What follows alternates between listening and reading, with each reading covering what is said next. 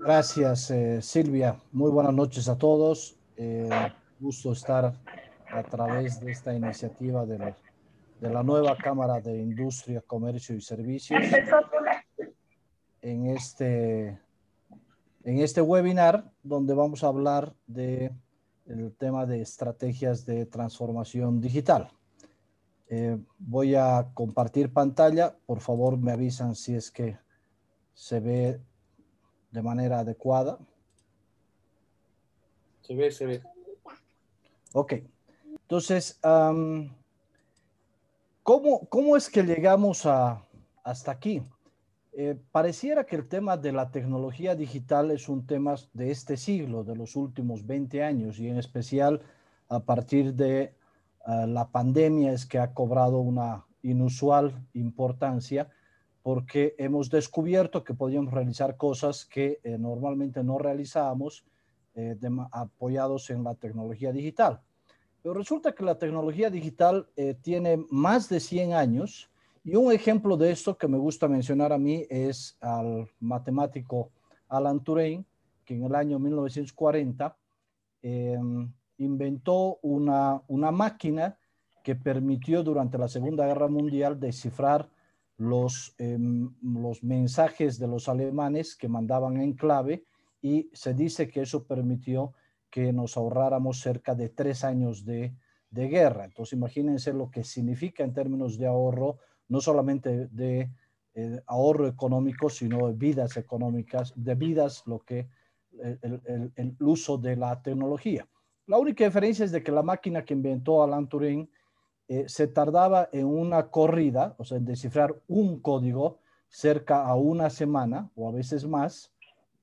Y hoy esa, misma corrida nosotros la hacemos en nuestro celular y la podemos, eh, la hacemos en, mili, en milisegundos. Entonces, eh, lo que ha variado no es el tema de la tecnología digital en sí, sino lo que ha variado es la velocidad y la capacidad que tiene eh, la tecnología hoy por hoy de procesar mayor cantidad de información. En el 2004 había cerca de 500 millones de dispositivos conectados en el mundo. Eh, hoy se estima que hay 50 mil millones de dispositivos y el 2030 se estima que tendremos cerca de un millón de millones, eh, un millón de millones de dispositivos conectados en el mundo. eso, es, eso es realmente es bestial. Y nosotros esperamos que el volumen de datos tenga un crecimiento exponencial y que en el año 2025 se tenga cerca, cerca 175 veces más la información que se generó el año 2011. Los datos hoy son el nuevo petróleo del siglo XXI, pero como cualquier petróleo, si no son extraídos, si no son explotados, no sirven para nada. se pueden quedar en la tierra muy bien, y, podemos hablar de, la riqueza que podríamos tener, pero si no son, insisto, extraídos, si no son, no son aprovechados, si no son transformados, no sirven para nada. Por eso que se habla que los datos son el nuevo petróleo del, del, siglo XXI.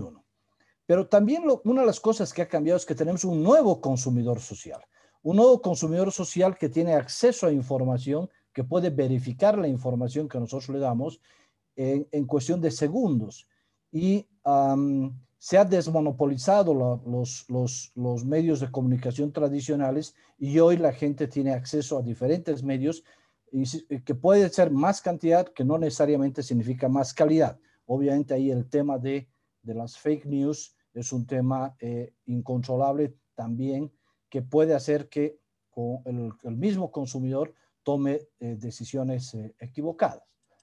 Em, Además, tenemos una ciudadanía totalmente empoderada. No nos olvidemos que la primavera árabe eh, em, nace y crece a partir de redes sociales, es decir, eh, los ciudadanos ya no necesitan las formas tradicionales de organizarse, hoy se pueden organizar a través de redes sociales. En el caso de la primavera árabe, la red social más importante fue el Twitter y eso generó una serie de revolución en todo el norte, fundamentalmente del, del África. Ah, la gente tiene más expectativas y por lo tanto espera mucho más de sus autoridades, mucho más de las empresas y mucho más de sus, de sus proveedores. Y la generación Y ha pasado a ser el centro de la atención. Es decir, antes el centro de la atención y todo giraba en torno a los padres, en especial al padre, porque había además un, machismo muy, muy marcado. Hoy todo el centro de atención es el hijo. Entonces todo se centra en él. Ese es un rasgo fundamental de la, de la generación Y. Pero otro rasgo fundamental del nuevo consumidor social es que eh, pide todos los productos de manera personalizada. Es decir, si yo puedo personalizar mi, eh, mi, celular, o sea, ¿por qué no pueden personalizarme los productos de acuerdo a la necesidad que yo quiero? Es decir, eh, y eso es un tema fundamental. Es decir, se ha cambiado, el eje ha cambiado, el eje de, el, del énfasis en el producto ha cambiado a el énfasis en la experiencia del cliente. ¿Alguien, alguien tiene su micrófono encendido, no sé si me pueden ayudar por favor con apagando ese micrófono para que todo el mundo pueda aprovechar mejor la, el webinar. Muchísimas gracias. Entonces, el, eje central hoy de las empresas ya no está centrado en el producto, sino el eje central de las empresas debe estar centrado en la experiencia del cliente en tiempo real. Hoy, la experiencia del cliente se traduce en emociones. Me gusta, me enoja, me divierte, me encanta. Eh, o sea, se traduce en emociones.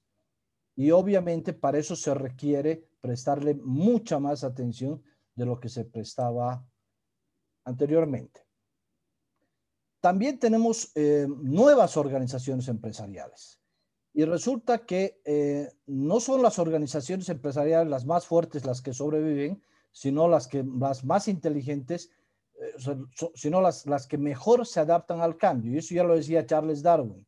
Y no sé si es que han visto la película de los Croats, pero el, el, fortachón, que es el papá, resulta que lo único que hacía era se quedaba en la cueva y aparece un jovenzuelo que eh, va inventando una serie de cosas y que les permite a los cavernícolas recorrer hacia el sol, ¿no ve? Y eso significa hacia un nuevo destino con mejores condiciones y mejor calidad de vida. Entonces, el, que mejor se adapta eh, es el que, el que sobrevive. Y hoy tenemos una pelea de David contra Goliat. Decir, ¿por qué las startups pueden vencer tan fácilmente a veces a las empresas eh, em, tradicionales, porque las startups eh, juegan fuera del cuadrado, juegan, cambian las reglas del juego y por eso es que ah, pueden vencer eh, fácilmente a las empresas que tienen mucha tradición.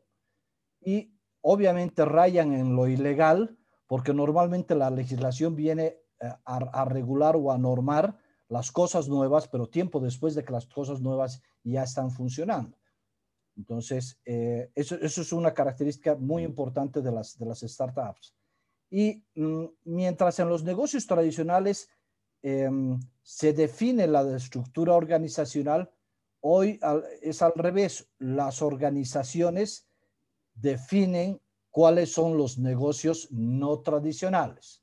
Entonces, las estructuras que antes teníamos tan piramidales y tan rígidas, hoy eh, a lo mejor ya no son suficientes para encarar las nuevas, los nuevos negocios porque se requieren otro tipo de, estructuras organizacionales.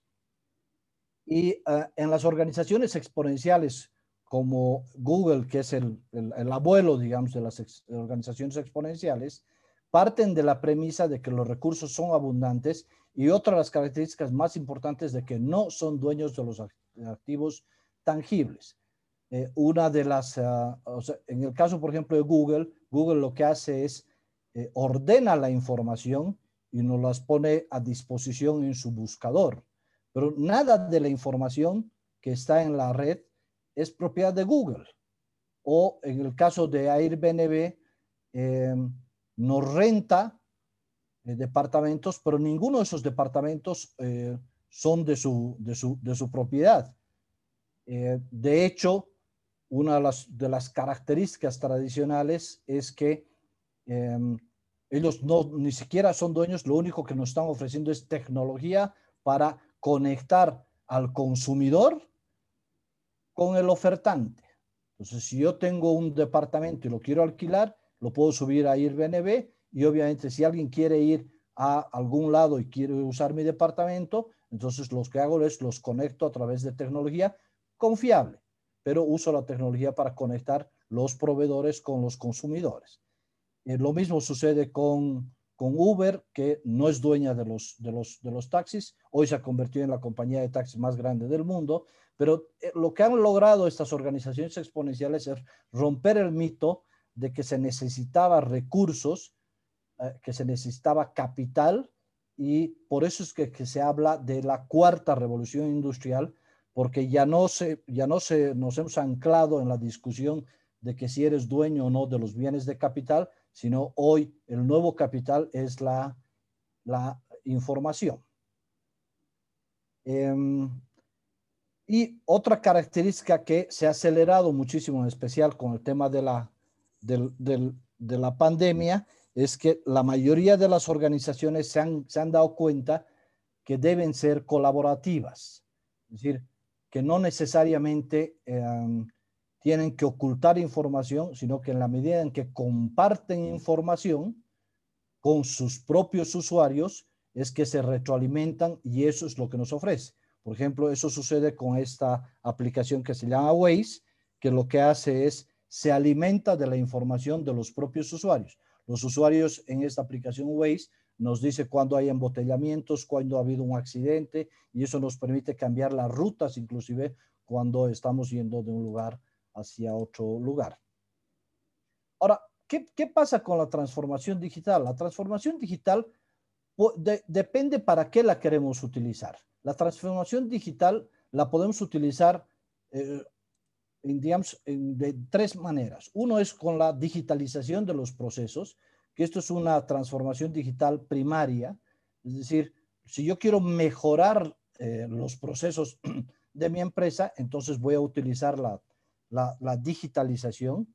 De ahí tenemos la transformación digital incremental, que eh, no solamente logra la, digitalización, sino que aprovecha nuevas tecnologías para generar nuevos productos o servicios. Y finalmente tenemos lo que es la transformación digital disruptiva. Eh, ¿Cuál es la diferencia sustancial con esta? Es que eh, la transformación digital disruptiva está dispuesta a romper con el modelo de negocio y apostar por un nuevo modelo de negocio. Y obviamente eso significa que vamos a necesitar realizar toda una transformación estructural en las, em, empresas. Estas, estas, em, estas dos primeras, la digitalización y lo que es la transformación digital incremental, eh, lo, que, lo que nos permiten es mejorar el rendimiento de lo que ya hacemos actualmente. La diferencia con la transformación digital disruptiva es que rompe de manera sustancial con el modelo de, de negocio. Em, ahora, em, algunos hablan de eh, una teoría que fue desarrollada por Stephen Kotler y Peter eh, que son las seis Ds de las organizaciones exponenciales o disruptivas. ¿Cuáles son esas seis Ds? La primera es la digitalización, es decir, la digitalización es un primer paso. Para ver que... ¿Alguien tiene su micrófono abierto? Si lo puede, por favor, apagar. Gracias. Entonces, eh, uno es la digitalización, pero normalmente lo que sucede cuando uno digitaliza, hay un periodo de, decepción.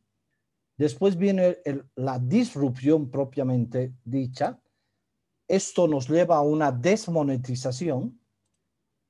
Eh, finalmente la desmonetización se convierte en una desmaterialización y al final tenemos una democratización de los productos o los servicios.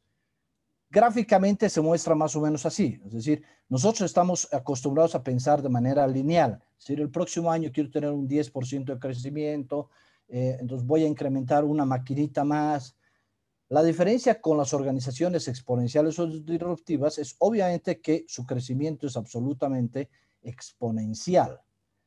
Y por eso les decía, al principio hay un proceso de digitalización, hay un periodo de, decepción, eh, pero cuando se produce la disrupción, el crecimiento se dispara.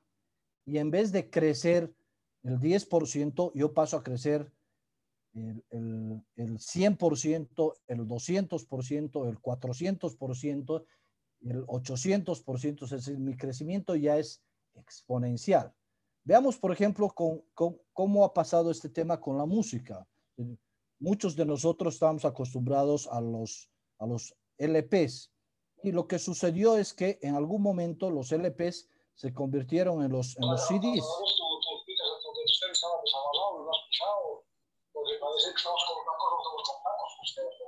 Al, Ajá, estaba con ¿Pueden apagar sus micrófonos, por favor?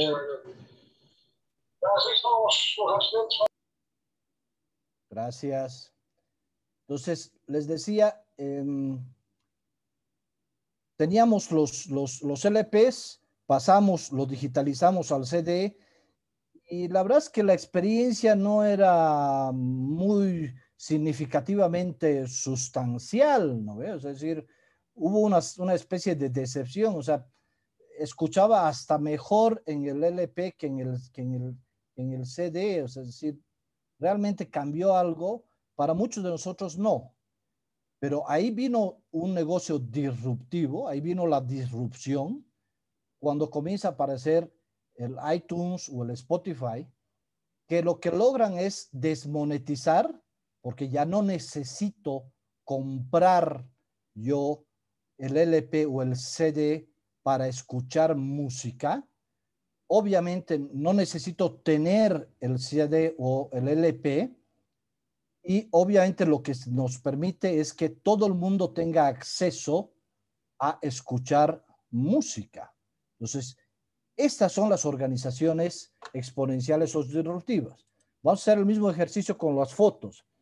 Venimos de las cámaras tradicionales, de ahí viene la famosa cámara digital que comienza con 0.01 megapíxeles y de repente aparecen los smartphones y en los smartphones uno ya podía tomar todas las fotos que uno quisiera y los revelados de rollos desaparecieron. Desaparecieron, es decir, se desmaterializaron, dejamos de pagar por las fotos porque ya teníamos las fotos nosotros en nuestro, en nuestro poder y se democratizaron porque todo el mundo tenía acceso a partir de tener un, simplemente un, un celular. Todos nos volvimos fotógrafos. Antes la fotografía estaba reservada exclusivamente para ciertas personas. O vamos al tema de los videos. Eh, venimos de los videos, ¿se acuerdan? Los beta, o de ahí la gran transformación fue los VHS. De ahí se digitalizó los, los videos y teníamos el Blu-ray, que era así, wow, ¿no? Pero apareció Netflix y hoy tienes Netflix, tienes Disney Plus, tienes Amazon Prime y tienes todos los, los, los que te imaginas. Y resulta que el alquiler de un, de un, de un video o, de, o la ida al cine, si vamos al cine aquí en Cochabamba, al Cine Center, nos cuesta 50 pesos. Y la suscripción al mes de Netflix son 7 dólares, es decir, 49 bolivianos.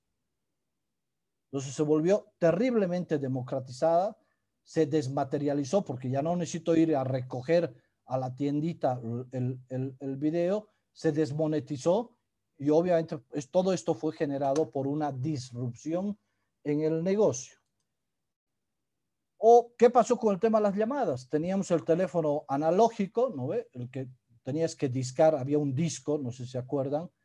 Pasamos al teléfono digital y la verdad es que yo nunca entendí cuál era la mejora, porque los códigos, había que aprenderse los códigos para transferir la llamada. Entonces, eh, entramos, digamos, en la decepción de, y este es el teléfono digital, ¿y para qué nos sirve, digamos?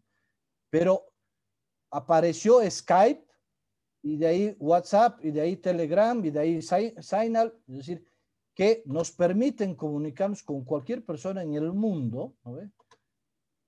Ya no tengo que pagar largas distancias, ya no tengo que tener yo un aparato o un codificador y está absolutamente democratizado. Todo el mundo utilizamos hoy el WhatsApp para nuestras comunicaciones. Entonces, este es el modelo de las 6D de las organizaciones exponenciales o organizaciones disruptivas. Ahora, eh, ¿cuál es el modelo de transformación digital que eh, nos plantea el, el INCAE? El INCAE nos dice, o sea, ok, ya hemos visto lo que eh, han hecho las organizaciones exponenciales o disruptivas, conocemos a varias de ellas, pero ¿cómo puedo yo hacer exactamente lo mismo con mi, con mi negocio? o, con mi, o conmigo como, como persona o finalmente con mi ciudad. Entonces, lo que hace el INCAE es aprende todo esto y lo convierte en, un modelo. Y nos dice que la transformación digital disruptiva es un proceso que se inicia con la incorporación masiva de tecnologías digitales en la vida de las personas y las organizaciones, pero este proceso requiere adaptar varias dimensiones críticas del negocio. Uno es el propósito estratégico, otro es la estrategia, otro es el modelo de negocio, otro la infraestructura social, la infraestructura tecnológica y finalmente los procesos operativos. Y lo más importante, la experiencia del cliente.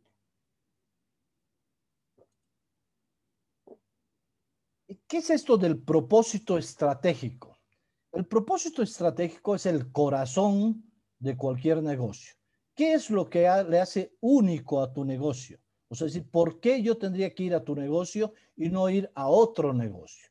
Entonces, ese es el corazón, es lo que hace latir, es lo que te hace levantar todas las mañanas e impulsar esa tu idea.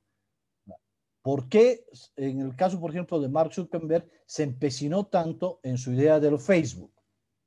¿Y por qué no lo quiso vender muchas veces y siguió por su ruta hasta que finalmente cuando lo vendió, cuando vendió sus acciones, se convirtió en uno de los hombres más, más millonarios del mundo. ¿O qué hizo Amazon? O, qué hizo eh, Starbucks? ¿Qué los hace diferentes? ¿Por qué esas empresas son diferentes? Entonces, tiene que ver con el propósito estratégico.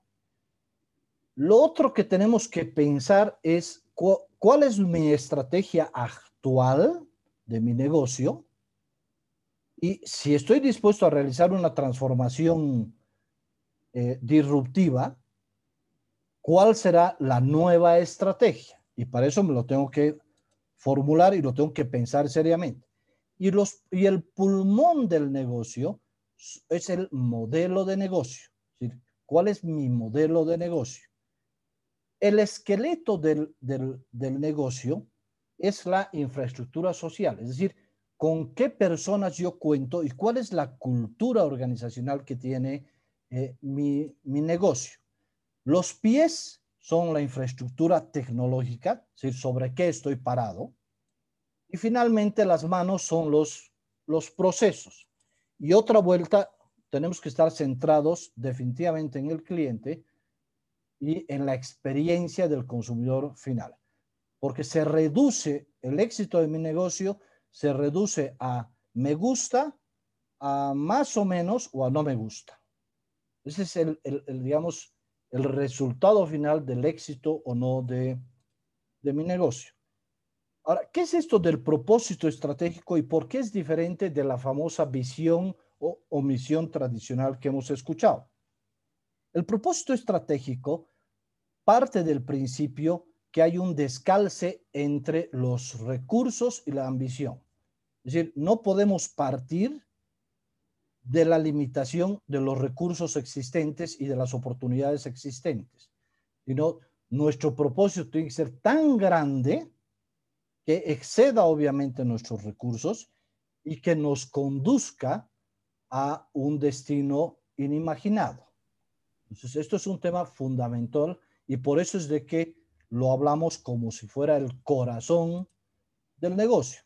La estrategia, les decía, en el tema de la estrategia tenemos que hacernos eh, preguntas como dónde compito, cómo compito, eh, cómo implemento y a partir de eso definir la dirección estratégica, eh, ver el tema de las cinco fuerzas competitivas, que son cuáles son mis clientes, cuáles son los nuevos competidores, cuáles son mis proveedores, cuáles podrían ser los productos sustitutos y cuáles son los competidores actuales en el, en el mercado. Y esta, y esta estrategia, les decía, tenemos que ver la estrategia actual y ver la estrategia futura si vamos a encarar un proceso de transformación digital. Esto es un tema fundamental que eh, muchos lo deben conocer, que este es un modelo, el, Business Model Canvas, que es eh, una planillita, una hojita, donde yo capturo eh, todo lo relativo a mi negocio. Parto de el, el, cuál es mi propuesta de valor, es decir, qué es lo que yo le voy a regalar, regalar entre comillas a la gente, es decir, qué le estoy ofreciendo yo a la, a la gente, ¿no ve? Obviamente, cuál es mi relación con los, con los clientes, ah, cuáles son mis canales de comunicación, cómo establezco yo estas relaciones con los clientes, cuáles son mis tareas eh, fundamentales, cuál es mi infraestructura fundamental, cuáles son mis alianzas estratégicas. De este lado están el tema de los costos, es mi estructura de costos y qué es lo que me genera los, los ingresos. Entonces, si yo puedo plasmar mi negocio en una hoja, entonces puedo definir básicamente cuál es mi modelo de negocio. Em, vamos a ver dos ejemplos del uso del modelo Canvas. Este es, este es el, el, el, Canvas de Google. Eh, ¿Cuál es su propuesta de valor? Su propuesta de valor es un, una web que sea eh, un buscador apoyado por Gmail y apoyado por Google Plus, que después desapareció, obviamente. Aquí están sus relaciones, estos son sus clientes. ¿Quiénes son sus clientes? Sus clientes son los usuarios de, de Internet, las agencias de, eh, de, publicidad, miembros de la red de Google, los dueños de, de móviles, los desarrolladores y los eh, emprendedores. Entonces, si se dan cuenta, fíjense cómo una empresa que se supone que es tan compleja puede definirse su modelo de negocio en una hojita, esta, tan chiquitita. Ahora veremos la propuesta, la, el modelo de, de, de negocios de, de, Apple. ¿Cuál es su propuesta de valor? Excelente diseño de producto, rendimiento en los equipos, usabilidad en su sistema y en su equipo y reconocimiento a la marca cuáles son sus, sus segmentos, los consumidores tecnológicos y las corporaciones. ¿Cuáles son los canales, sus tiendas, páginas web, distribuidores autorizados? ¿Cómo se relaciona con los clientes a través del autoservicio, etc. Entonces, si se dan cuenta, el, el, el Canvas nos permite en una hoja definir el modelo de negocio de cualquier empresa o persona o incluso de cualquier ciudad. Ahora, em, ¿cómo, ¿cómo atacamos el tema de la infraestructura social? Si la infraestructura social es, es la columna vertebral de mi negocio, lo primero que yo necesito es liderazgo. Y el liderazgo em, no tiene nada que ver, por si acaso, con el, el jefe tradicional. Hoy el liderazgo requiere participar en todas las en todas las actividades de la empresa y tiene que ver, eh, primero, tiene que ser una persona absolutamente accesible a cualquier empleado y accesible a cualquier eh, cliente. Eh, entonces se requiere otro tipo de personas para conducir empresas que quieran encarar los procesos de transformación digital. Pero también existen aceleradores del cambio. Y uno de los aceleradores del cambio es crear un sentido de urgencia en torno a una oportunidad. Esto nos ha pasado el año pasado. Eh, hemos creado un sentido de urgencia porque eh, con, la, con la pandemia nos hemos visto obligados a reinventarnos y a encontrar oportunidades en la pandemia. y los que han seguido los modelos tradicionales, obviamente se han visto en, problemas. Eh, el crear un sentido de urgencia en torno a una oportunidad, lo que hace es, eh, uno tiene que crear una coalición de orientación, uno tiene que definir quiénes son mis aliados, tiene que tener una visión estratégica muy clara, tiene que comunicar y atraer un ejército voluntario, o sea, tienes que saber a quiénes puedes reclutar como parte de tu, de tu proyecto. Hay que eliminar barreras, ya sea culturales o las barreras de, ah, bueno, nos, aquí en Bolivia nunca vamos a poder, eh, nosotros tenemos otra eso es muy típico que digamos, hay que celebrar los triunfos a corto plazo, es decir, si nos planteamos em, objetivos muy a largo plazo, es probable que nos cansemos y por eso es fundamental plantearnos triunfos o, objetivos también a corto plazo. No hay que cantar victoria eh, muy pronto, hay que institucionalizar el cambio. El cambio debe ser la única constante en nuestra organización. Em, ¿cómo, ¿cómo, vemos o cómo construimos em, una organización en base a los datos? Este es un mapa que nos permite saber dónde estamos como empresa. Vean, em, aquí tenemos nosotros eh, capacidades de liderazgo en este eje y aquí tenemos nosotros capacidades digitales en el otro, en el otro eje. Y tenemos cuatro tipos, digamos, de empresas. Los beginners, los conservadores, los fashionistas y los digital masters. Ah, ¿Quiénes son los beginners? Los beginners son los que tienen una empresa que tiene capacidades de liderazgo eh, reducidas y obviamente capacidades digitales también reducidas. Los conservadores son los que tienen una capacidad de liderazgo muy alta, pero que no quieren encarar eh, un proceso de transformación digital porque no les parece atractivo o porque simplemente tienen una estructura de negocio eh, muy, muy tradicional. Los fashionistas son los que se van al otro extremo, ¿no? Es decir, no tienen una capacidad de liderazgo alta, de hecho tienen una capacidad de liderazgo muy baja, pero eh, están a la moda del tema digital, ¿no? Es decir, o sea, no importa no importa si sirve o no, pero yo me compro el último iPhone. Eh, y no importa si sirve o no, pero yo quiero comprar una impresora 3D.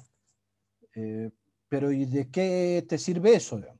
Y los Digital Masters, que es hacia donde hay que orientar, digamos, el esfuerzo de, de, las empresas, son los que logran un equilibrio entre eh, un liderazgo alto y capacidades digitales altas. Entonces, este es el lugar al cual a nosotros nos gustaría em, llegar.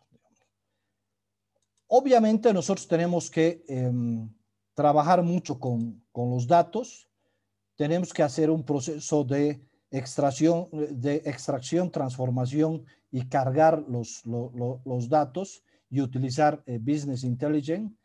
Podemos utilizar inteligencia artificial, eh, hay que, hay que em, trabajar con, con, Big Data, hay que pensar seriamente en el tema de, las nubes y hay que ver los tipos de servicio. Eh, la mayoría de los, de los servicios hoy están migrando como eh, los softwares as a service. ¿no? O sea, tenemos, estábamos acostumbrados a nosotros a comprar el software. Eh, de ahí se ha comenzado a ofrecer la infraestructura como un servicio, de ahí las plataformas como servicio y finalmente los softwares como un servicio. Ahora, lo más importante es centrarse en nuestros clientes. Y los clientes lo que nos dicen es que hay que medir la experiencia del cliente, pero también hay que medir la rentabilidad del cliente. Es decir, no todos los, no todos los clientes nos interesan. Hay clientes que son causas perdidas, hay clientes que son vulnerables, que son rentables, pero su experiencia del cliente no es precisamente muy buena. Tenemos los clientes estrellas y tenemos los clientes parásitos que tienen una excelente experiencia del cliente, pero que, en términos rentables no nos representan mucho, mucho ingreso para esa empresa. Es decir, nosotros tenemos que definir cuáles son los clientes a los cuales les vamos a prestar atención. Em, de hecho, Sigmund Freud decía, no todos los hombres merecen ser amados. Es decir, en este caso, haciendo la analogía, no todos los clientes merecen ser atendidos. Entonces, nosotros tenemos que definir cuáles son los clientes que nos interesa y cuáles son los clientes que eh, le vamos a prestar atención.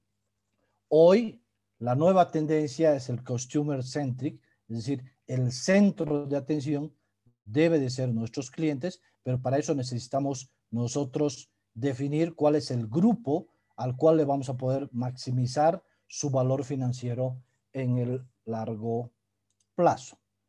Ah, obviamente hay que hacer un proceso de adquirir clientes, retener eh, clientes y desarrollar los, los clientes. Y ahora vamos a ver un poco algunos ejemplos exitosos de la transformación digital disruptiva. Sin duda, Uber es uno de ellos, que no tiene, les decía, no tiene vehículos. Facebook es otra experiencia eh, extraordinaria. Alibaba eh, es una de las empresas más grandes de, de, retailers que tenemos y no tiene inventario.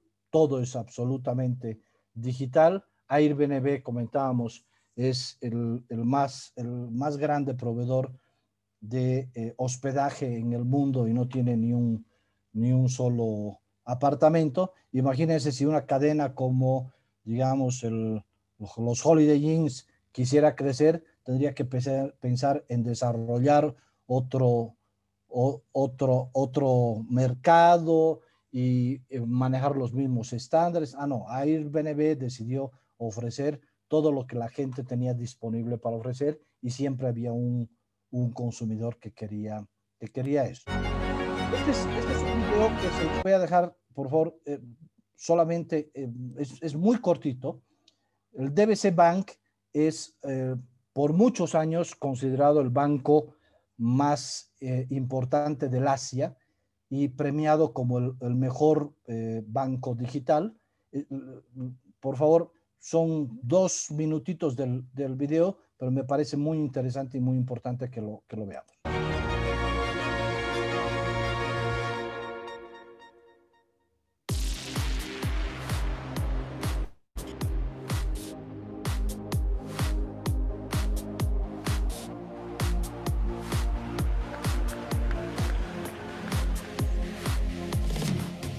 Fundamental value that new technology and digital brings in any industry is a completely reimagined customer experience. We decided to set out and let customers do what they want to do with their real lives and worry a lot less about the everyday hassle and the chore of banking, if you will. We're talking about making banking invisible, leave more bank less. We are almost invisible to you as a bank but very, very much part of your life because in everything you do, you'll be using our services as second nature. Nobody wakes up in the morning to say, I want to go bank. They really want to do something different with their life. For example, the customer wants to buy a house. They don't really want the mortgage. The mortgage is the means to an end. The customer wants to buy a car. They don't really want the car loan. Once you start thinking about the real definition of what the customer wants, then you can effectively hide the bank and the banking activity in the customer's real intent. So the whole focus on how do you make the banking so simple, so seamless, and so invisible that the customer begins to think of it as a natural extension. That's what guided our thinking. Brought to you by DBS. Live more, bank less. Es, es, es genial, ¿no? O sea, dice, Eh, nadie se levanta en la mañana y dice, quiero ir al banco. Nadie se levanta en la mañana y dice, quiero ir al banco. Y de hecho la gente no quiere un, préstamo hipotecario, lo que quiere es comprar una casa. La gente no quiere un préstamo para comprar un, un auto, lo que quiere es comprar el auto. Entonces ellos entendieron eso y por eso es que transformaron el banco para convertirse casi en un socio invisible que facilitara la vida de las personas. Y por eso es que se han, sido nombrados como el mejor eh, banco del, Asia durante muchos años seguidos y hoy em, son líderes en el tema de transformación digital. Otro ejemplo lo tenemos aquí al ladito en el Brasil. Es una empresa que se llama Nubank, que eh, lo que hizo fue comenzar a comenzó a entregar tarjetas de crédito a todo mundo de manera digital. Si uno llenaba un, formulario, no tenía que ir al banco, llenaba un formulario y en 24 horas llegaban a la casa y uno le entregaban su tarjeta digital, o sea, su tarjeta de crédito. Y obviamente rompió con toda la estructura de los, de los bancos en, en el Brasil. Vean su crecimiento. El año 2016 ya había logrado colocar 1.3 millones de tarjetas de crédito en el Brasil y el año pasado ha colocado 25 millones de tarjetas de crédito en el Brasil.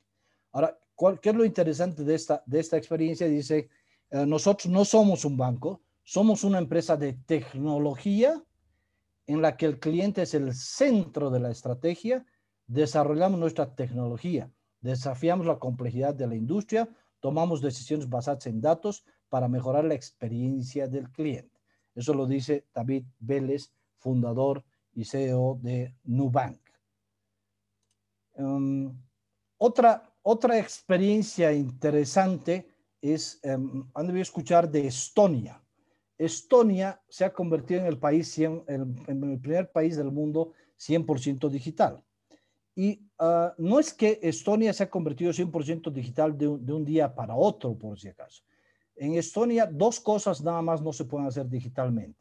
Una es casarse y la otra es vender una casa. Esas son las únicas dos cosas en el país que no se pueden hacer de manera digital.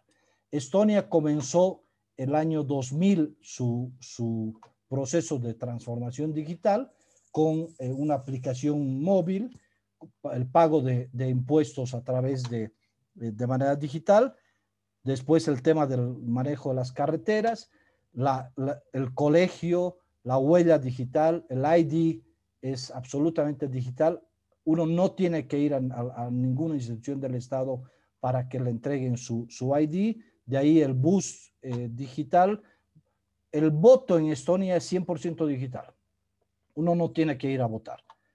Em, el sistema de policía es digital, el registro de las compañías es 100% digital, eh, el sistema de salud es 100% digital, etcétera, etcétera, etcétera. Y lo más interesante es que el año 2014 Estonia ya ha creado la e-residence, es decir, cualquiera de ustedes junto conmigo se puede, podemos ser residentes digitales de Estonia pero además eso nos da los beneficios de cualquier ciudadano que es parte de la Unión Europea. O sea, se dan cuenta de la transformación que representa eso. Entonces, hay cerca de 15 mil personas que ya son residentes digitales de Estonia y obviamente eso les da la posibilidad de estar viviendo en cualquier lugar del mundo y poder manejar sus negocios de manera digital. Como yo no tengo que estar en Estonia para hacer ningún trámite, ninguno, insisto, salvo que me quiera casar en Estonia o vender una casa, eh, entonces todo lo puedo hacer donde esté viviendo. Entonces el concepto de la residencia ya es una residencia digital. O sea, yo puedo ser residente de Estonia eh, viviendo en Bolivia o viviendo en Tumbuctú. Ahora, ¿cuál es la situación actual eh, digital, digamos, en el, en el, en el mundo? Mm, yo, yo, o sea, la gran ventaja de esto es que eh, los negocios exponenciales, si se dan cuenta, o los negocios disruptivos, han dejado de pensar en eh, las limitaciones y piensan en que el, mundo está lleno de recursos abundantes y de oportunidades abundantes. Hoy nosotros tenemos cerca a 8 billones de, eh, de habitantes en el, en el mundo. Un, dos terceras partes de la población del mundo tiene un celular. Uh, casi el 60% de la población tiene acceso al, al Internet y un 53% de las personas son activos en las redes, en las redes sociales. Esta es, esta es la situación del mundo, por si acaso. Pero eso es cuando hablamos de población. El mercado digital ha evolucionado y en el año 1990 la unidad de negocio eran las casas y ahí había la, famosa personal computer, ¿no? Es decir, era un, todo un lujo tener en la casa una computadora personal. Pero cuando Steve Jobs regresa a tomar el control de Apple, decide inventar el iPhone y convierte al individuo, al ciudadano, como la unidad de negocio. Entonces, ya no solo era la casa, sino era cada uno de los individuos. Y el futuro lo que nos está diciendo es que ahora ya no van a ser los ciudadanos las unidades de negocio, sino las cosas se están convirtiendo en la unidad de negocios. Y por eso es que estamos pasando de hablar del Internet de las casas, del Internet de los ciudadanos, al Internet de las cosas. Y este es un poco un, gráfico de Cisco del, año, eh, o sea, Cisco establece que eh, más o menos entre el 2008 y el 2009 es cuando se logró un equilibrio entre los dispositivos y las, y las personas conectadas, es decir, se logró una relación casi uno a uno, pero Cisco también nos dice que actualmente nosotros tenemos una relación de 7 a 1 respecto a dispositivos conectados y respecto a la población mundial. Y si se acuerdan, comenzábamos nosotros la charla diciendo, ahorita tenemos 50 mil millones de dispositivos conectados, pero se estima que vamos a tener un millón de millones de dispositivos conectados en 10 años. Entonces, a lo mejor las oportunidades ya no están en las casas, ya no están en los individuos, sino hoy las oportunidades están en las cosas. Ahora, ¿cuál es la situación de Bolivia? La situación de Bolivia es tenemos 11 millones de habitantes, 12 millones de dispositivos, o sea, más dispositivos, más celulares que, que población. Tenemos un 47% de usuarios de Internet. Aquí es donde tenemos un déficit eh, importante. Y tenemos que el 70% de la población es usuario activo de las redes sociales. Es un dato bien, bien interesante. Pero eh, yo termino diciendo que el mercado boliviano es para mí insignificante en relación al mercado mundial y todavía más insignificante dejar de pensar solamente en las personas y comenzar a pensar en las cosas. Hoy la transformación digital ya no es una ventaja competitiva, es una necesidad. Así que em, aquí yo suspendo mi, mi, exposición les agradezco a todo el mundo por, por su tiempo. Creo que, em, no sé si me he excedido en el tiempo, pero creo que ha valido la pena este, alargarnos un poquito. Muchísimas gracias. Perfecto, Gamal. Muchas gracias. Eh, vamos a hacer la siguiente hermenéutica. Yo en este momento le voy a ceder la palabra a Jimmy Méndez, que es el subgerente de canales presenciales de, Viva. Mientras eh, Jimmy hace una pequeña exposición, les voy a pedir que en el chat vayan haciendo todas las consultas para Gamal, que él las va a responder, cualquier comentario, lo hagamos mediante el chat para no desordenarnos. Adelante, Jimmy, te cedo el micrófono y a los demás participantes pueden ir haciendo sus preguntas en el chat. ¿Qué tal? Buenas noches a todos. Eh, estimado Yamal, muchas gracias. Muy interesante la, exposición. Hemos estado atentos. Bueno, yo soy Jaime Méndez, soy eh, comercial de la empresa Viva. Estamos ahora eh, trabajando de la mano con la Cámara y hemos querido participar de esta, de esta capacitación, de esta presentación taller, para poder exponerles un poco la nueva visión que tiene la empresa, eh, algo de los nuevos proyectos y, y, los nuevos beneficios que tenemos y también aprovechar para eh, poder brindarles un obsequio por haber participado en este, en este taller, el cual, eh, bueno, va, a comentarles nuestro administrador del canal corporativo, que es Luis Córdoba, que le voy a ceder la palabra, y también comentarles un poquito para para que puedan entender qué nuevos beneficios está dando la, la empresa viva al segmento corporativo, que entendemos que es un segmento muy importante para nosotros. Entonces, eh, le cedo la palabra a licenciado Córdoba para que pueda mostrarnos un poquito el eh, obsequio que le vamos a dar, que es un mouse inalámbrico, un bonito mouse inalámbrico viva, que nos dejen ustedes sus datos para poder contactarlos y poder hacer llegar esto eh, personalmente. Y bueno, Luis, te deseo la palabra. Gracias. Gracias, Jaime. buenas noches a todos. Gracias, Silvia. Gracias a Yamal. Entonces, este es el obsequio que vamos a entregar a los participantes de este webinar. Eh, y básicamente, ¿qué es lo que queremos que eh, se enteren de Viva? Eh, son tres cosas puntuales. Tenemos una nueva oferta comercial para las empresas, para el segmento empresa, y se, se define con tres, tres puntos nada más. Son tarifas por minuto desde 60 centavos, son tarifas súper económicas por minuto. Dos, es poder hablar entre su grupo de empresa a 29 bolivianos por línea. Es el precio más barato del mercado. Y el último, que es el WhatsApp ilimitado para este grupo de empresa. Entonces, son tres puntos que hace que su empresa esté conectada en voz, en Internet, que es el WhatsApp ilimitado y a un costo súper reducido. Básicamente, esos tres puntos, eh, nombrarlos, vamos a hacerles llegar el obsequio a todos los participantes del webinar con una, un, resumen de esta propuesta que lo he, resumido en tres puntos y, y muchas gracias a todos. Excelente, qué gran sorpresa a los amigos de Viva que nos han dado justamente apoyando estas iniciativas a la transformación digital y a todo lo que viene con lo que es el e-commerce y los nuevos procesos y nuevos desafíos que en este contexto tiene la eh, industria o la empresa.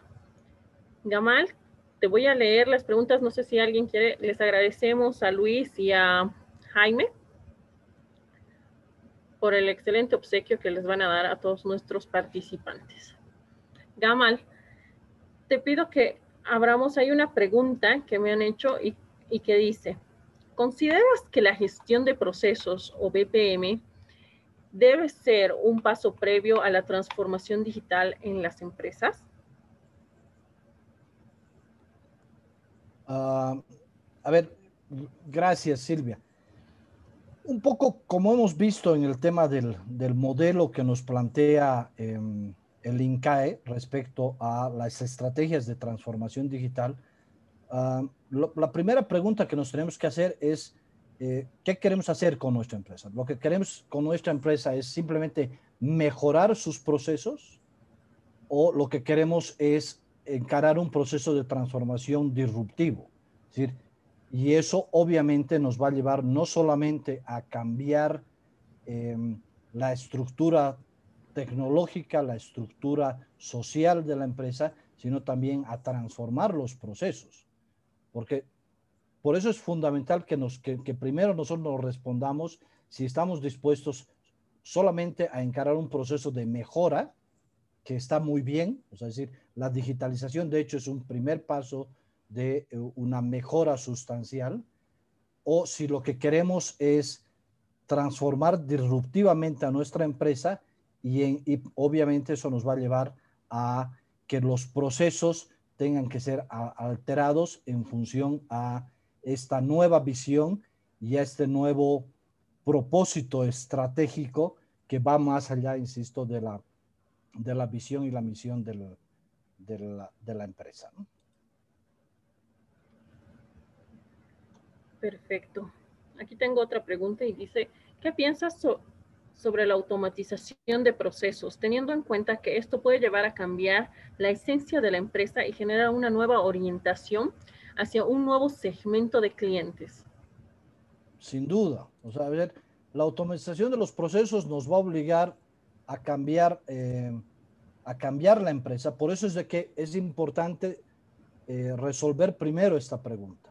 Es decir, nosotros estamos dispuestos a que la automatización del, del proceso eh, nos oriente hacia un diferente segmento de clientes ¿qué espera este nuevo segmento de clientes de nosotros? ¿Cuál va a ser su experiencia?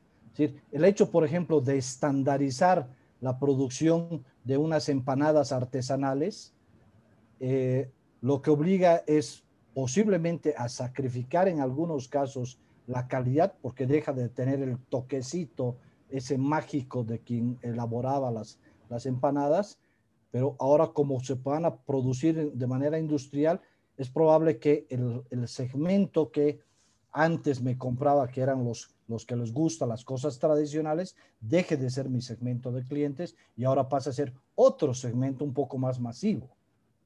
Entonces, eh, sin duda, la automatización de los procesos nos obliga a cambiar eh, la esencia en muchos casos de la, de la propia empresa y por eso es que hay que preguntarse si nosotros estamos dispuestos a cambiar la esencia de la empresa y obviamente a, con esto a cambiar nuestro segmento de clientes. Perfecto. Acá Gonzalo Paz te está felicitando, agradece la presentación y consulta. De acuerdo a los datos que muestras, que tenemos mayor cantidad de dispositivos conectados que la población que tenemos, Bolivia está preparada para la transformación digital, tomando en cuenta que son pocas las empresas actualmente que, que aplican la omnicanalidad? Eh, gran pregunta, Gonzalo. Em, ¿Sabes qué? Es que nunca vamos a estar listos como quisiéramos. O sea, de hecho, lo que necesitamos nosotros es iniciar a que, el, tren comience a rodar. Hablando del tema de la, de, la conectividad, por ejemplo, ah, uno de nuestros mayores eh, pasivos digitales es el tema de la conectividad. O sea, necesitamos resolver el tema de la conectividad para poder encarar un proceso de, transformación digital en todas, las, en todas las empresas. Y ahí es donde las empresas telefónicas, por ejemplo, o las de telecomunicaciones, perdón, juegan un rol fundamental como nuestros aliados y nuestros socios. El gran problema de nuestra ubicación geográfica es que nosotros somos la cola del mundo de eh, los cables que vienen por el Pacífico o los cables que vienen por el Atlántico.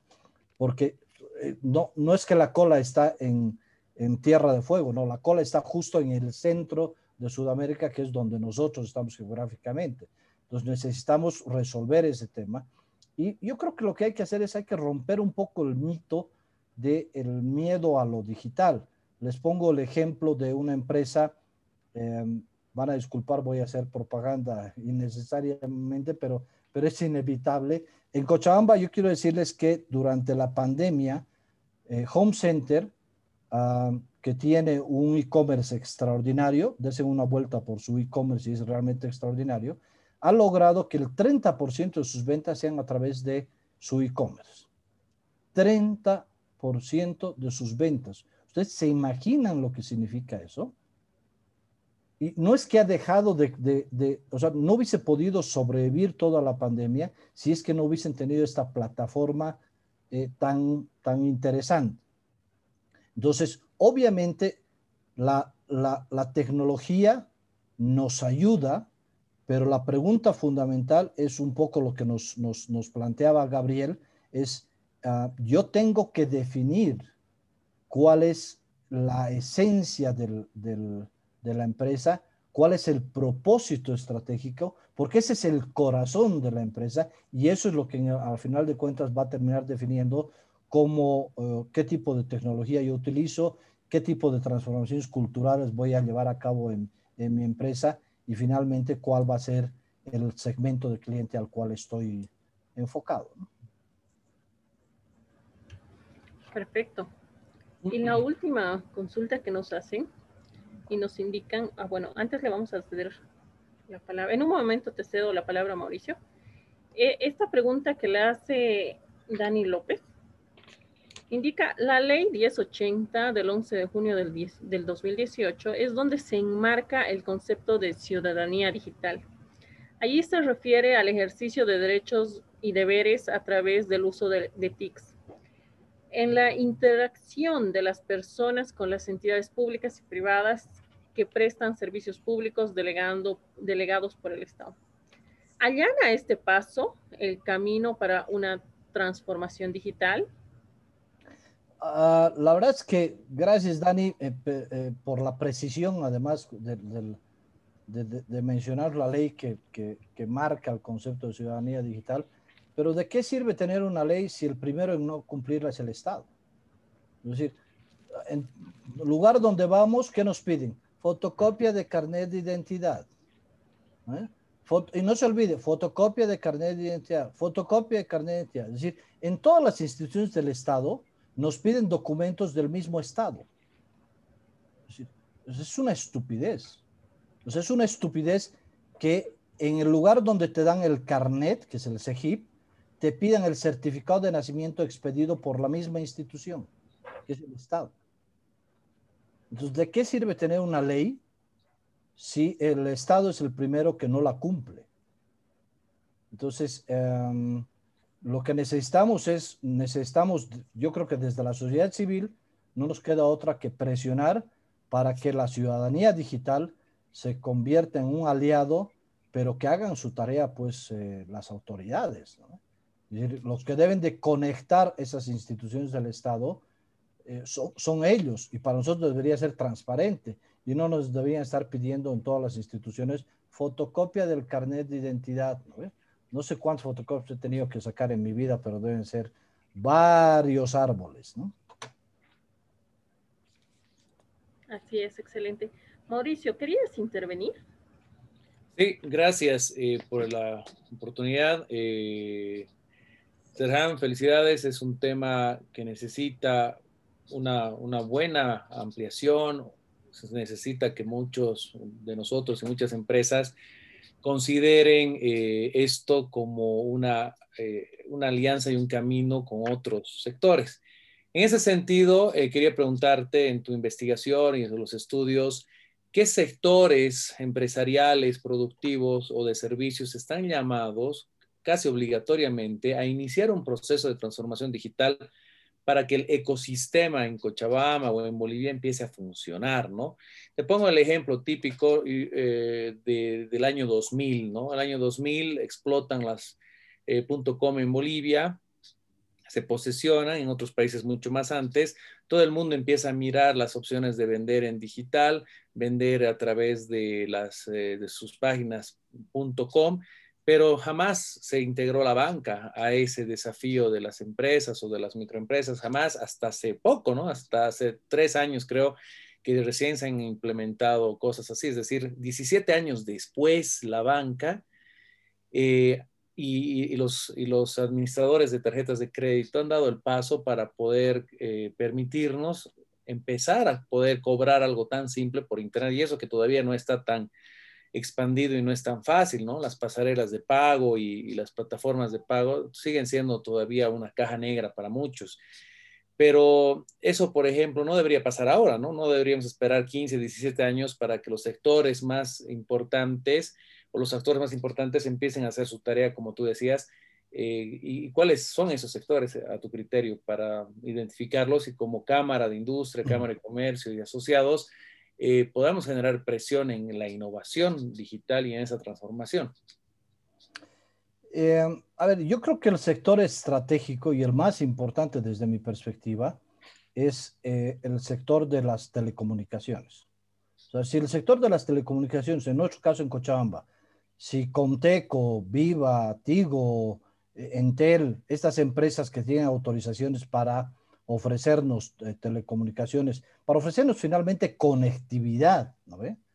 Si no encaran un proceso, ellos internamente, un proceso de transformación digital que nos haga la vida más fácil a los, a los consumidores, es decir, obviamente los esfuerzos nuestros de los empresarios, eh, no es que no van a dar, van a dar, de todas maneras van a dar, te prometo que van a dar porque vamos a encontrar siempre un camino pero eh, nos, nos, van a hacer cuesta arriba, cuando podrían ser nuestros principales aliados para que estos procesos sean eh, mucho más rápidos y mucho más, mucho más fáciles y mucho más amigables. Como, como el ejemplo del banco, ¿no? O sea, decir, nadie, te juro que nadie se levanta y dice, puta, o sea, de hecho dicen al revés, y perdón el francés, dicen, puta, tengo que ir, tengo que ir a Comteco, ¿no? O sea, o sea, eh, en vez de, de, de, que sea un aliado tuyo, es un problema tuyo. Entonces, hoy deberíamos de, de, ser al revés. Él debería estar preocupado de estar detrás de nosotros sin que nosotros nos demos cuenta, como, como el ejemplo del DBC Bank. ¿no? Es decir, nadie quiere un préstamo hipotecario. Lo que la gente quiere es, quiere comprar una casa. Entonces, facilitarle, puedes comprar esa casa. y tú como banco sé su socio desde atrás, ¿eh? sin, que, sin que tú seas un estorbo y una molestia. Facilitarle la vida para que él ocupe su tiempo en lo que debe de ocupar su tiempo, no estar haciendo trámites. Excelente, muchas gracias. Perfecto. Para cerrar, eh, Gamal, y esta es una pregunta muy interesante, la hace Luis Enrique del Grupo Milcar, y nos dice, si todo el cambio debería realizarse desde el gobierno y autoridades, por ejemplo, hasta ahora este mapa no puede pagar vía banca móvil. Tú que has estado liderando esta, esta institución pública, esta empresa pública, Gamal, tal vez nos puedes retroalimentar y mostrar, ejemplificar esto que es tan real en la institución pública. No, con gusto. Gracias, eh, Luis. O sea, em, yo quiero contarles la, digamos, la, tragedia que hay en las, en las instituciones públicas. ¿no? Em, primero, mm, cuando yo llegué a, a, a CEMAPA, ni siquiera había planos de las instalaciones que se habían hecho. Entonces, el primer proceso que tuve que hacer fue la construcción digital. Hoy CEMAPA tiene un sistema de información geográfico, un SIC, eh, eh, de, toda, de toda su infraestructura, toda. El segundo proceso que tuve que hacer fue normalizar la información. O sea, es decir, por ejemplo, va a sonar medio raro lo que voy a decir, pero un campo decía tubería de fierro fundido de X diámetro, otro campo decía tubería de FF.DD. Otro campo decía tubería de FF sin punto, DD sin punto.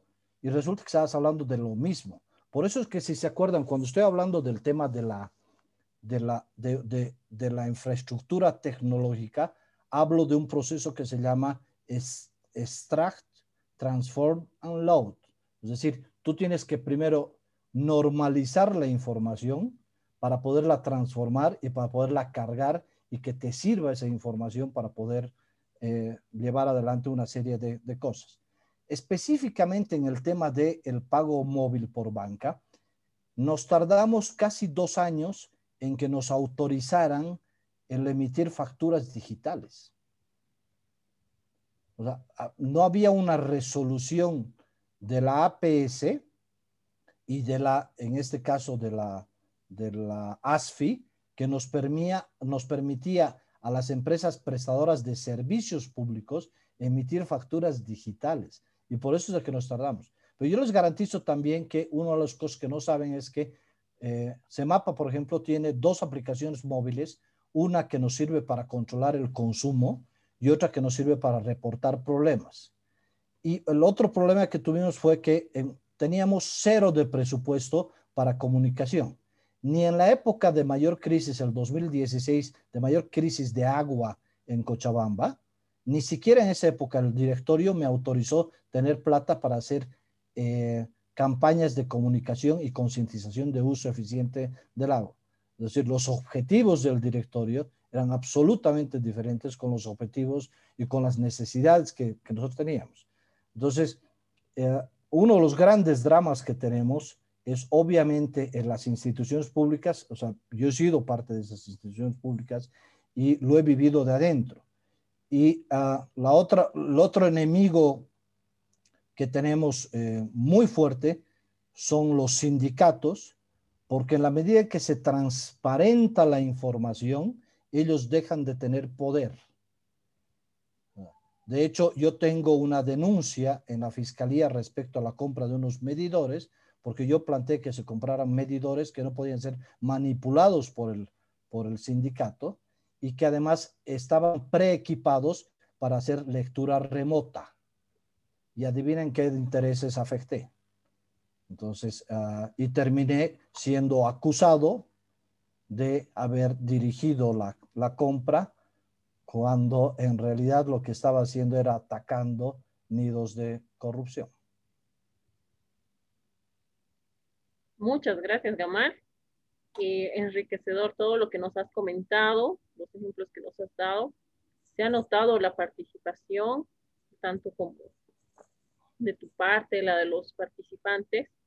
Agradezco a los participantes, es más, la mayor, la mayor cantidad son asociados a la cámara, pero también estamos haciendo una transmisión en vivo que seguramente igual va a llegar a concientizar esta temática que es tan necesaria para no quedarnos atrás en lo que es ya todo lo que está en, el mundo pasando. Esto de la transformación digital ya es una necesidad a nivel global. Gamal, por favor, tus palabras de cierre, de, agradecimiento. No, eh, muchísimas gracias, eh, Silvia. Muchísimas gracias a todos los que han participado. Em, dicen que la mejor manera de, de, de, terminar de aprender es enseñando. Y hoy yo les he querido contar un poquito de mi experiencia en el INCAE, que ha sido una experiencia eh, muy enriquecedora, que eh, ha terminado, digamos, de eh, ordenar muchas ideas dispersas que yo, que yo tenía y obviamente nutrir con nuevas ideas que, nos, que, que me ha permitido ver, dejar de ver Cochabamba y comenzar a mirar el mundo y ahora mirar las cosas.